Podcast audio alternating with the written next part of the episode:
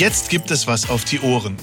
Willkommen bei Sound to Marketing, dem Podcast über Audio Marketing.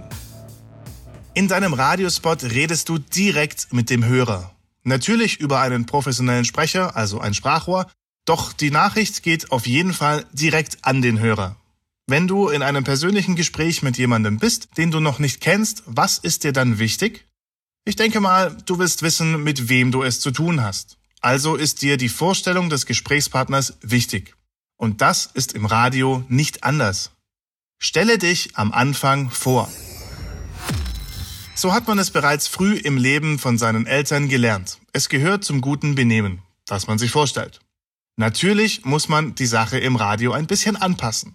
Hallo, ich bin der Werbebeauftragte der Firma XY und ich präsentiere jetzt unseren Werbespot. So geht's nicht. Dennoch ist eine Vorstellung am Anfang wichtig. Warum das so ist, liegt auf der Hand. Ich glaube, dass du dich sehr wundern würdest, wenn dein Gesprächspartner im persönlichen Gespräch direkt beginnt, über den Kern des Gesprächs zu reden, ohne seinen Namen zu nennen. Oder, wenn man sich bereits kennt, zu fragen, wie es dem Gegenüber geht. Natürlich gibt es den Fall, dass man sich schon kennt und direkt anfangen kann zu sprechen. Im Radio kannst du allerdings deinen Gegenüber nicht sehen, daher kann der Hörer gar nicht wissen, ob er dich oder besser gesagt dein Produkt, deine Firma schon kennt oder noch nicht. Darum ist die akustische Vorstellung sehr wichtig. Zusätzlich zeigt eine kurze Vorstellung, dass du mit deinem Namen zu deinem Produkt stehst und gleichzeitig Manieren hast. Das schafft Vertrauen. Vertrauen zu dir und deinem Produkt. Natürlich kann der Sprecher, den du gewählt hast, nicht sagen, dass er so heißt wie du. Genau deswegen nutzen Werbetreibende so gerne einen fiktiven Charakter oder einen Promi, der hinter dem Produkt steht. Ein gutes Beispiel ist Jürgen Klopp mit Opel. In einem Funkspot ging es wie folgt los. Mein Name ist Jürgen Klopp und die von Opel. Punkt, Punkt, Punkt. Du siehst, wie beiläufig eine solche Begrüßung sein kann.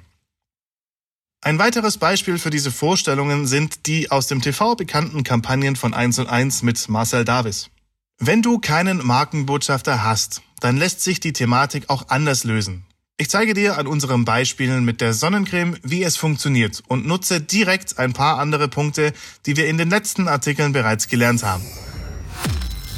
Das Kind fängt an und sagt, die neue Sonnencreme von Firma XY ist voll toll.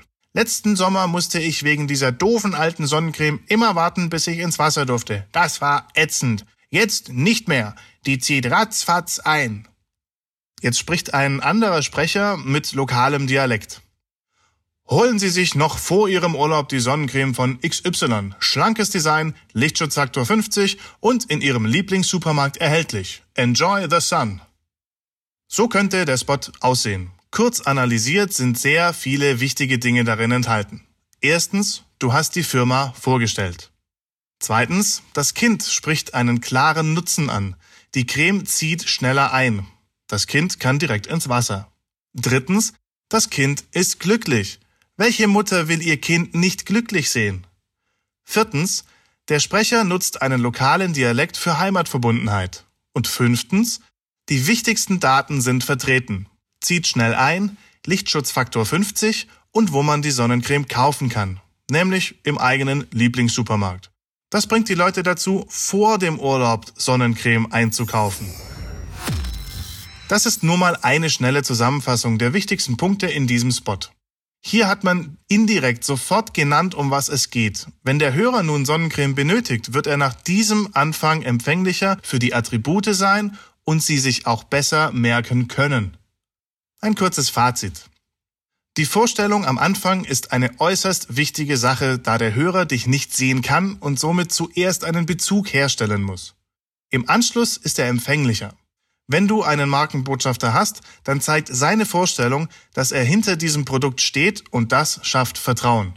Solltest du keinen Markenbotschafter haben, dann solltest du probieren, gleich zu Beginn, am besten beiläufig, zu erwähnen, um was es sich handelt. So wie im Beispiel mit dem Kind. Jetzt wünsche ich dir eine gute Zeit und freue mich, dich bei der nächsten Podcast-Folge wieder zu begrüßen. Bis bald, dein Alex.